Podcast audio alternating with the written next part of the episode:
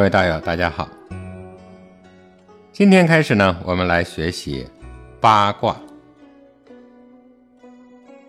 学习八卦，首先我们得知道卦是什么。《说文解字》讲卦势也。哎，我们以前学习过了，势它是一种用来占卜的工具。所以从这里呢，我们就知道了，卦的第一个意思，就是说啊，它是一种用来占卜的工具。在《易经说卦传》里面记载啊，观变于阴阳而立卦。这个意思是说啊，看到了阴阳变化的这个象，而设立了。那么这也是说啊，卦的第二个意思，卦是阴阳之象。这里我们大家要知道，卦是阴阳之象。除此之外呢，卦本身也是有所表述的象。但是卦本身的这个象，它是从阴阳之象而来的。第三点。《说文解字》讲：“卦从卜归生。归，大家都学过，就是测日影的工具。阴阳四象的产生，都是用的这个。所以这又告诉我们，八卦也是产生于在天成象，在地成形。那么卦呢？”它又分为先天八卦、中天八卦、后天八卦和六十四卦等等。那么，作为我们现在基本应用的需要，我们主要来学习啊先天八卦和后天八卦。然后呢，我们再来学习一下它们之间的关系与区别。是谁创立了八卦呢？《系辞传》里讲，是上古时期伏羲氏观物取象，建立了先天八卦。他讲啊，古者庖羲氏之望天下也。庖羲氏呢，指的就是伏羲。仰则观象于天，俯则观法于地。观鸟兽之文与地之宜，近取诸身，远取诸物，于是始作八卦，以通神明之德，以类万物之情。作结绳而网古，网呢就是迷惑的意思，古呢就是网的意思啊，合起来理解。就是说，像网一样的迷惑。以田为鱼，田就是打猎的意思。盖取诸离，啊，他就是说这些呢都是取自于离卦。这句话说的什么意思呢？他说，庖羲氏，也就是说的伏羲，他是上古时期的帝王之一。但是如果把后句话“望天下”啊理解成他是天下之王，那么就完全错了。为什么呢？“王”这个字它是一个多音字，古时候啊在这里不念“王”，而是念“望”。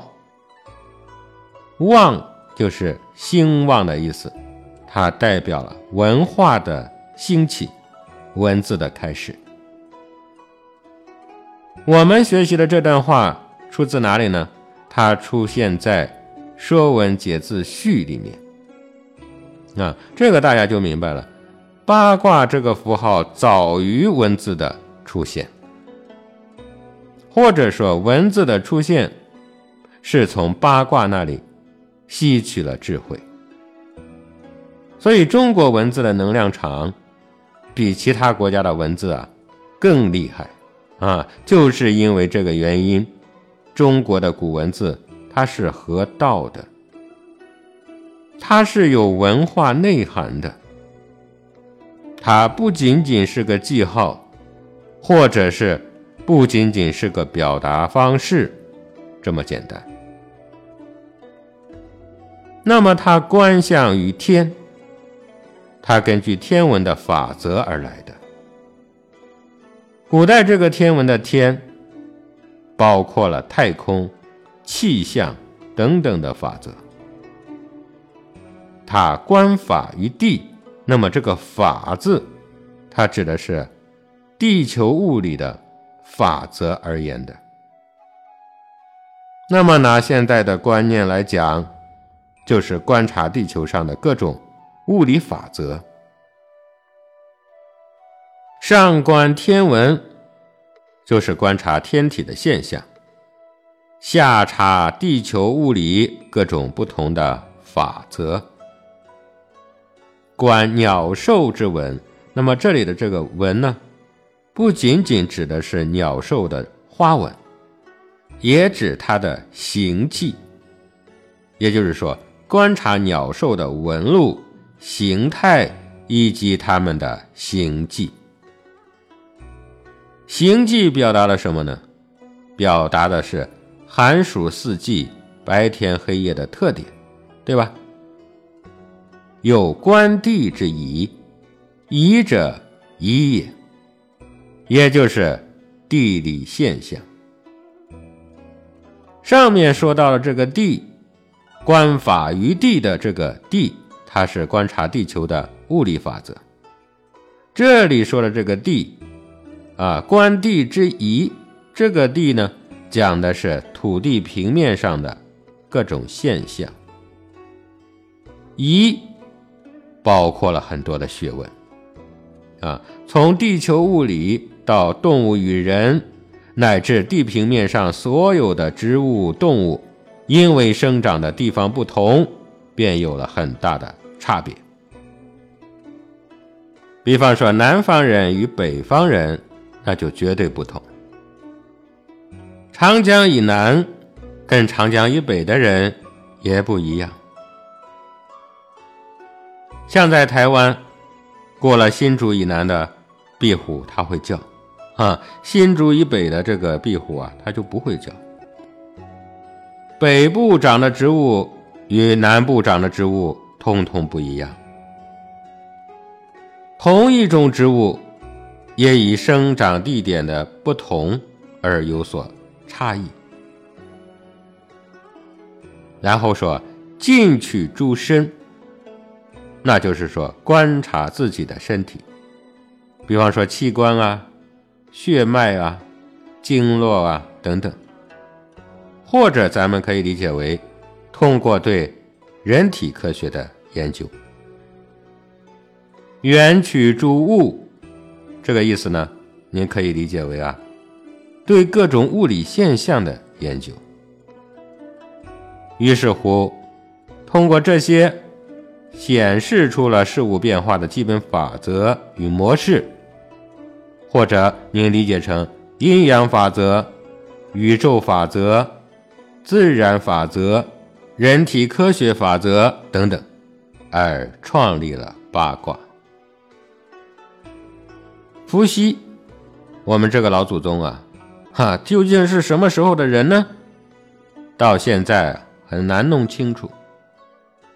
据考证，我们的历史已经有两百多万年了。我们常说我们有五千年的光辉历史，五千年啊。是句客气话，哈，两百多万年是站在我们神话史上所讲的。相传伏羲皇帝是人首蛇身，有很多奇异的事迹。伏羲氏为什么要画这个八卦呢？是要我们后代的子孙啊，可以由这个符号、文字开始啊，去了解、传达。保存宇宙之间的神奇奥秘。神就是上下左右四方都能够通达的意思。大家看我们中国这个“神”字的写法，“神”字的左边是“示”字旁，啊，是表示的“示”，“示”是从“天”字而来的。所谓一化开天地，宇宙本来是一个整体，人类加上横的一画，就像切西瓜一样，一切，这个世界就分成了两半。那么我们上面的就叫天，在我们脚下的呢就叫地，啊，这正所谓一化分天地。一字上面。再加上一个横，那么二就是古文字里面的上字。一字下面加上一个横，那么这个就是古文字里面的下字。所以二最早就是我们中国古代的上下。那么我们现在用的这个上下。其实是这样推演而来的。上面我们抬头一看，哦，是太空，是星辰，我们可以说是天文。是，就表示头顶上有许多神奇的东西。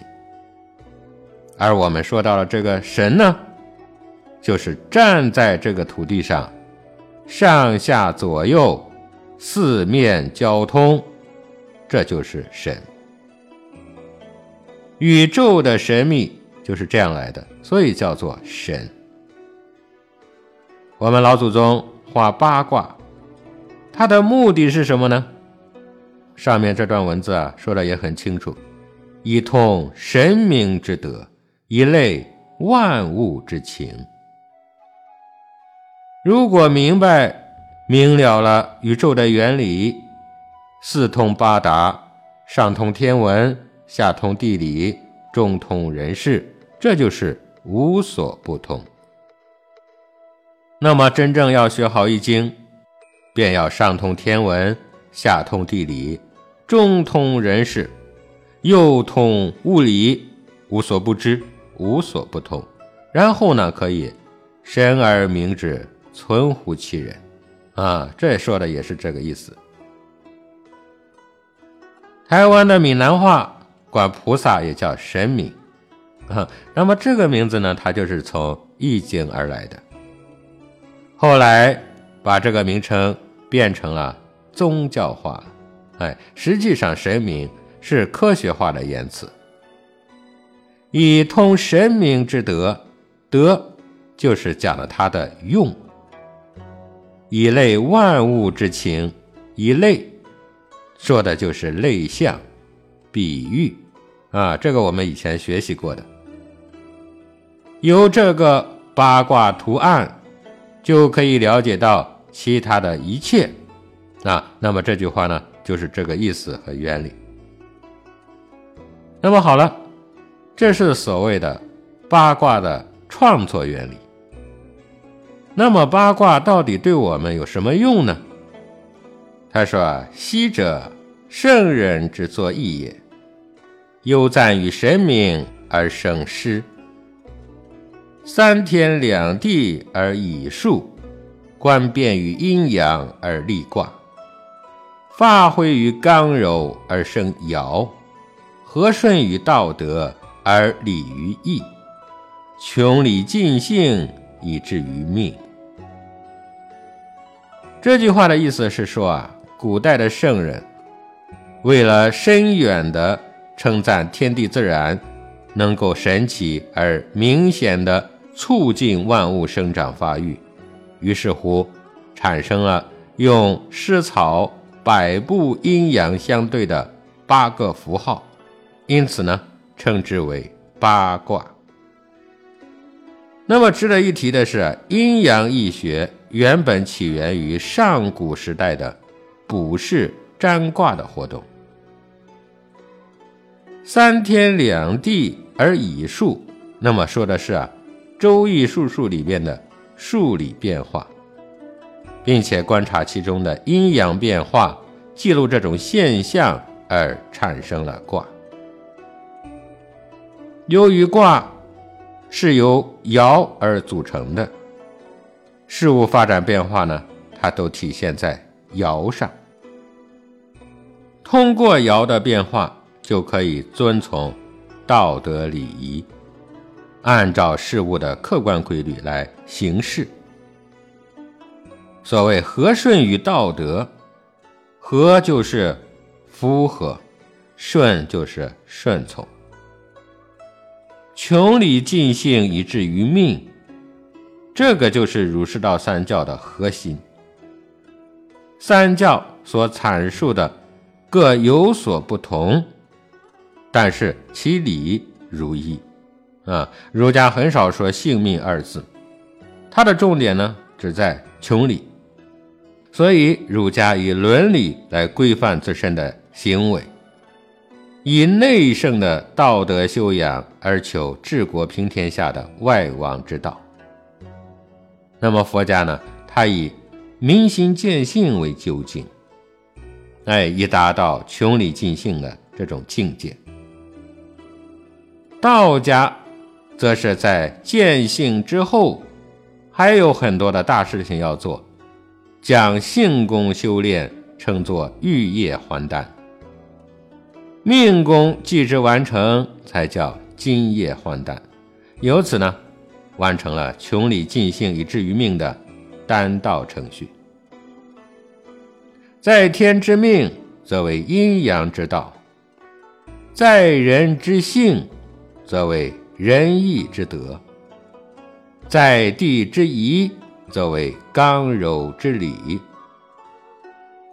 朱熹讲啊，穷天下之理，尽人物之性，而合于天道，此圣人作义之极功。啊，因为圣人作义的目的，就是变革没有条理、不是本性、不合天道的一切的事物。啊，那么好。接下来呢，我们先来学习这个伏羲氏所创的先天八卦。在系辞当中讲，亦有太极是生两仪，两仪生四象，四象生八卦。那么这个是宇宙形成的过程，也是记录八卦的形成。在以上这句话呢，我们以前也曾经学习过。啊，阴阳四象我们都学习完了。太极就是天地未分的混沌时期，啊，它是宇宙的本源。太极静则为混沌，动则生阴阳，一阴一阳的对立状态就叫两仪。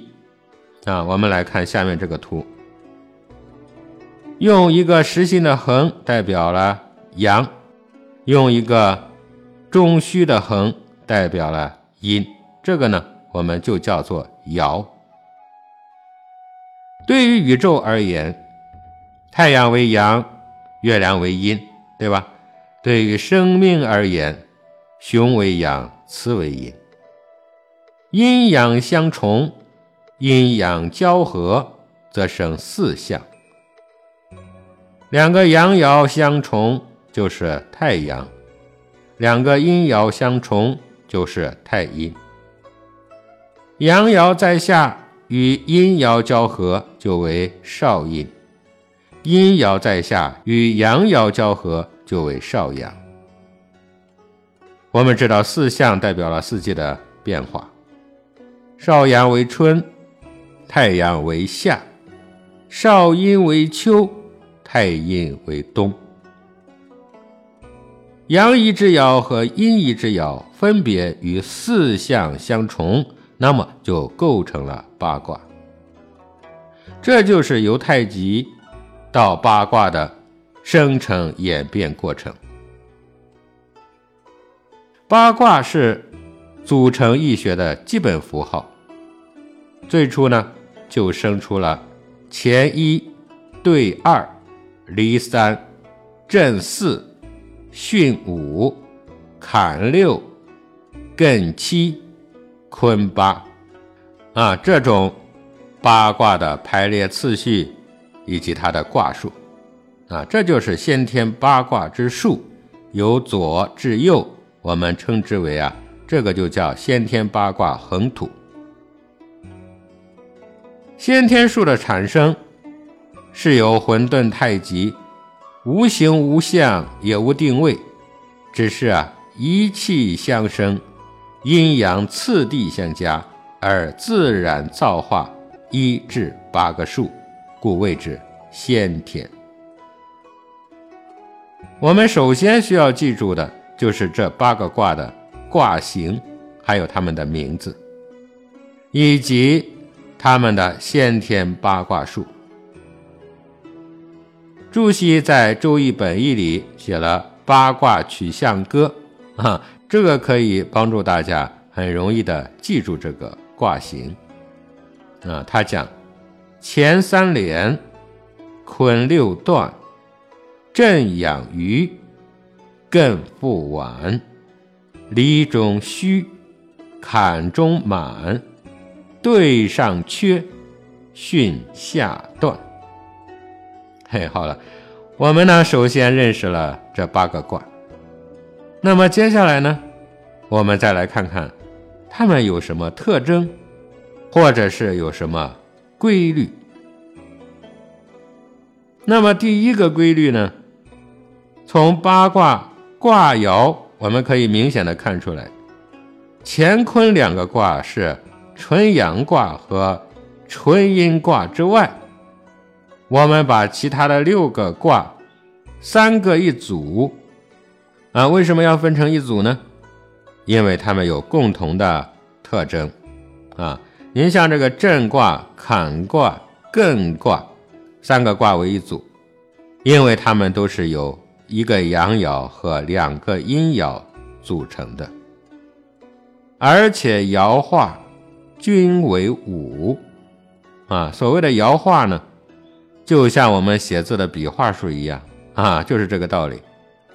五为奇数，数数学里面定义奇数为阳数，所以呢，这三个卦我们称为阳卦。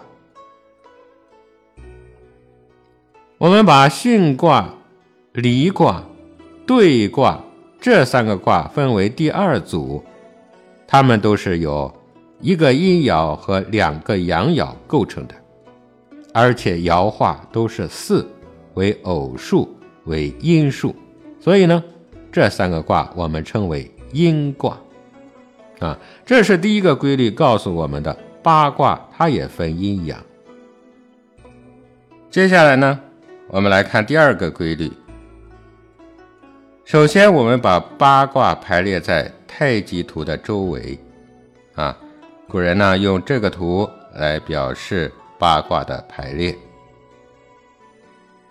那么我们仔细看就会发现，如果把太极图从内向外划分为三个区域的话，那么每个区域。就都分出阴阳了。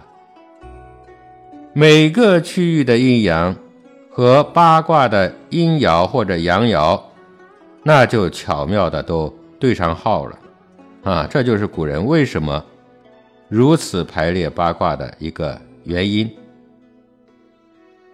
第三个规律，先天八卦排列的方位与先天八卦卦数的。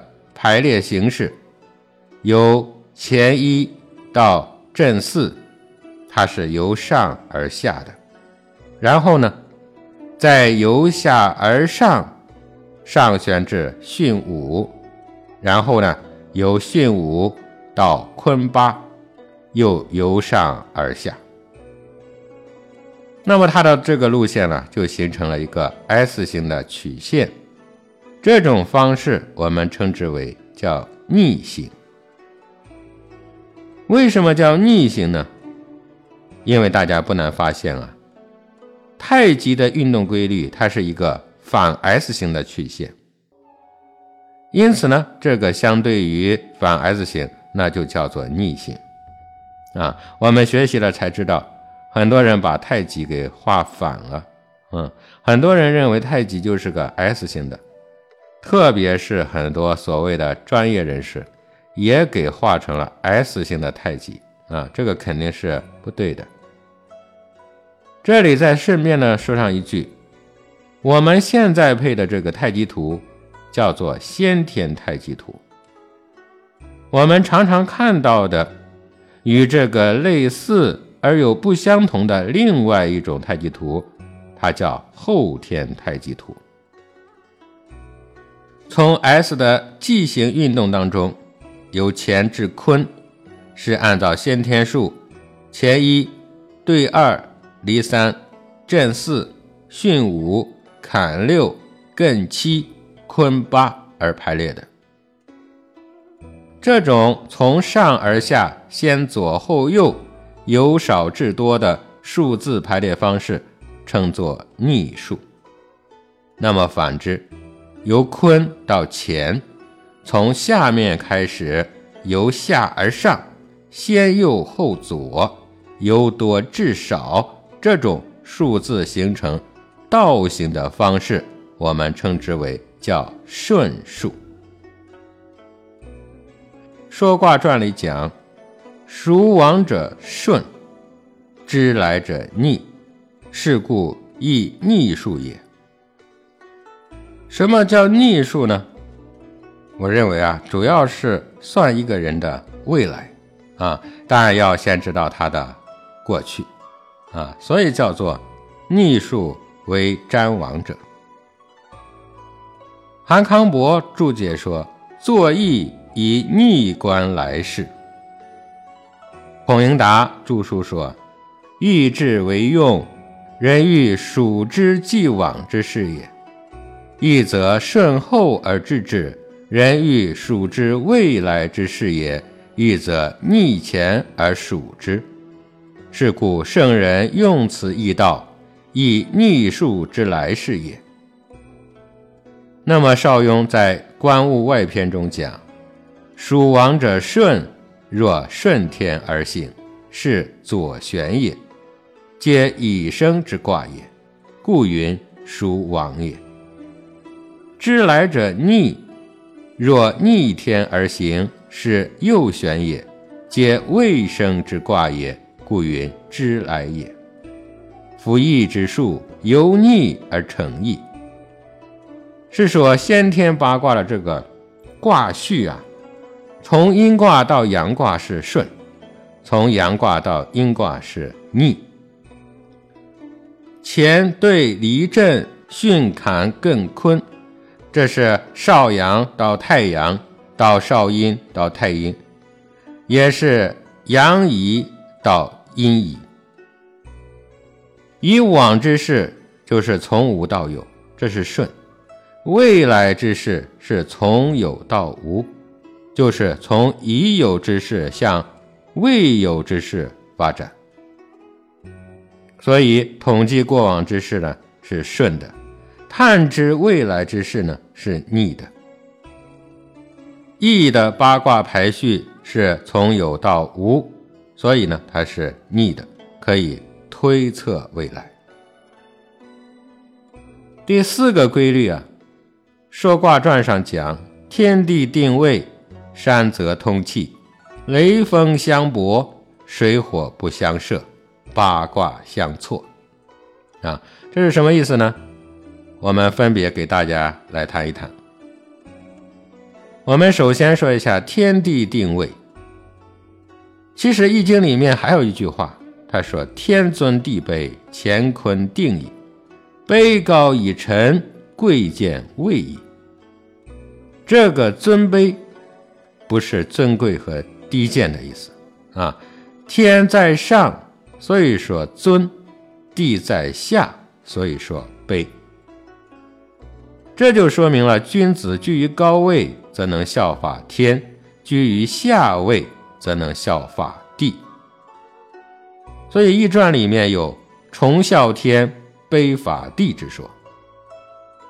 天在上，乾卦代表天，哎，我们把它排列在最上面；地在下，坤卦代表的是地，我们把它排列在最下边。定就是排列成形。天地乾坤的位置各在其位，所以说乾坤定矣。卑高一沉，贵贱位矣。上和下已经陈列了，所以人类的分工也就出来了。啊，各有各的位置。父亲就是天行健，自强不息；母亲呢，至静而得方，那就是厚德载物。这就是顺应天地自然，各从其类。这里呢，我们说一下我们古代的这个方位学呀，它的定义为南为上，北为下。哎，这与我们现在的地图正好是相反的。为什么呢？因为南方是阳面，是见到太阳的地方；南北它是一对阴阳，上下也是一对阴阳。哎，这个我们以前学习过。我们知道上为阳，下为阴，所以我们理所当然的知道南为阳，北为阴。乾南坤北，天居上，地居下，南北对视，上下相对。从两卦的爻象来看，乾是三个阳爻组成的，为纯阳之卦；坤是三个阴爻组成的，为纯阴之卦。两卦完全相反，这就是效法自然。这句话我们总结来说，又一次的告诉我们：在天成象，在地成形，在人成事。但是您细心的品读这句话呀，问题就来了啊！第一句说的是天尊地卑，为什么第二句相对应的不是高卑一沉呢？哎，为什么他讲的是卑高一沉呢？为什么不是？尊卑一臣呢？哈，大家都知道中国古文的这个语法，它应该是对称的才是美的。哎，这里为什么不对称呢？我们先来说说啊，天尊，而应到人的时候呢，圣贤就把尊改成了高啊？为什么呢？哼，这个很好玩，人不能说尊。哎，人再厉害，无非说个高。比如说啊，呃，我长得很高大呀，哎，您可以这样说。我在社会中的位置很高啊，很重啊，哎，都可以。但是您千万不要说我的位置很尊贵，哎，这下子就麻烦了。尊都是用在别人身上的，我尊重别人，可是呢？不能自我为尊。如果用了会怎么样呢？会六十四卦的朋友就会知道，天尊地卑，乾为天，乾卦在上；坤为地，坤卦在下，合起来就是六十四卦里面的天地痞卦。哈，这个是一个不好到极点的卦了。所以天可以。那么人如果遇到了痞卦，那么大家可想而知，痞它是一个多音字，也读作否定的否，万事都走否定的态势啊，这是第一。我们再来谈谈，为什么古人不用高卑一沉呢，而是用了卑高一沉？地法天，天重要，因此呢。尊在前，卑在后，而人不一样，人是卑高相比啊，卑更重要，因为它更能够让人受益，因此卑在前，高在后。您若是在生活当中把高放在前面，把卑放在后面，您这个卑就是假的，并且您老是在别人面前。高大，那么就容易啊，枪打出头鸟，哎，容易有灾难。反之，您若心里把谦卑放在前面，在人们心里呢，您才是真正的高大。哈哈，这下明白了吧？圣贤的智慧啊，是多么的伟大！卑在上，高在下，那么这就是六十四卦当中的地天泰卦。这个也好理解啊，泰就是万事安泰的意思嘛。我们知道五岳之首叫泰山，哎，它也叫泰。这就仿佛。您用这种原则去处事，您的人生就如同泰山一般稳固、安定无比。好了，以上呢都是闲谈啊，我们再继续讲下面的句子啊。在讲之前，这里还要给大家增加两个知识点，一个呢是基本卦象，一个呢是八卦定位。象，大家以前学过，哎，这里不多讲了。所谓基础卦象，指的是这个卦最基础的象意，或者说是最初的时候的象意，所以呢，它也叫初象。《说卦传》里面列出了八卦的初象，他说啊，乾为天，坤为地。艮为山，兑为泽，震为雷，巽为风，坎为水，离为火。啊，大家要把这个要记住。第二个问题呢，叫八卦定位。刚才我们学习了乾坤的定位，乾为上为南，坤则为下为北。那么，既然南北定位了，我们再来看一下下边这个图。哎，其他的卦按照它们的排序也分别可以定位了。所以呢，八卦又代表了八个方位。这个呢，大家也需要记住。明白了这两个基础知识，我们就可以继续讲解下边的话了。下一句说：“山则通气，艮为山，居西北；兑为泽，居东南。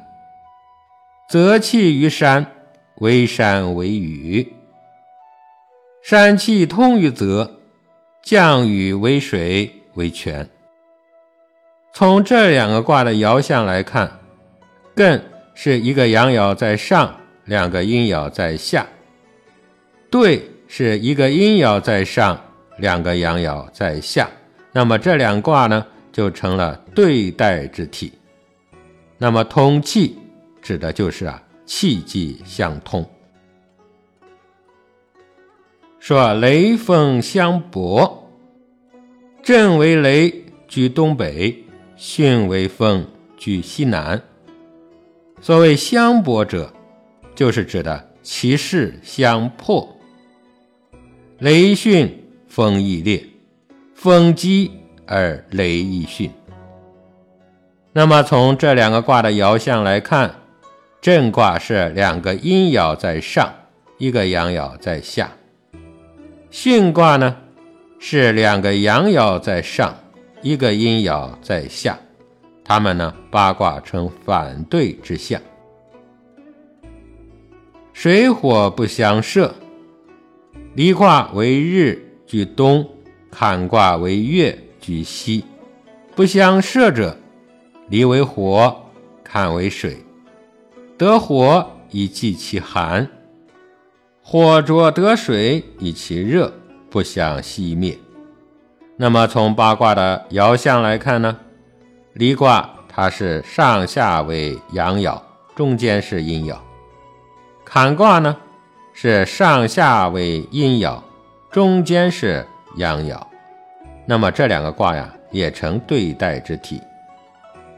这就是我们讲的第四个规律。我们发现了什么呢？那就是阴阳对立统一的原理。啊，以上呢关于先天八卦呀，我们先讲到这里。当然了，内容很多，还没有给大家完全的讲完。我们只是开启了一个起点，啊，这段时间我们还会系统的继续学习八卦。今天我们做个小结，我们学习了先天八卦的创立原理、先天八卦的作用和意义、先天八卦的形成原理，还有先天八卦的卦形、卦名和卦数，还学习了先天八卦的出象，还有它的定位。学习了先天八卦的排序及其规律等等，啊，那么今天的内容呢，就给大家介绍到这里，欢迎大家收听《道学在线·周易数数学》。好的，各位道友，我们下集再会。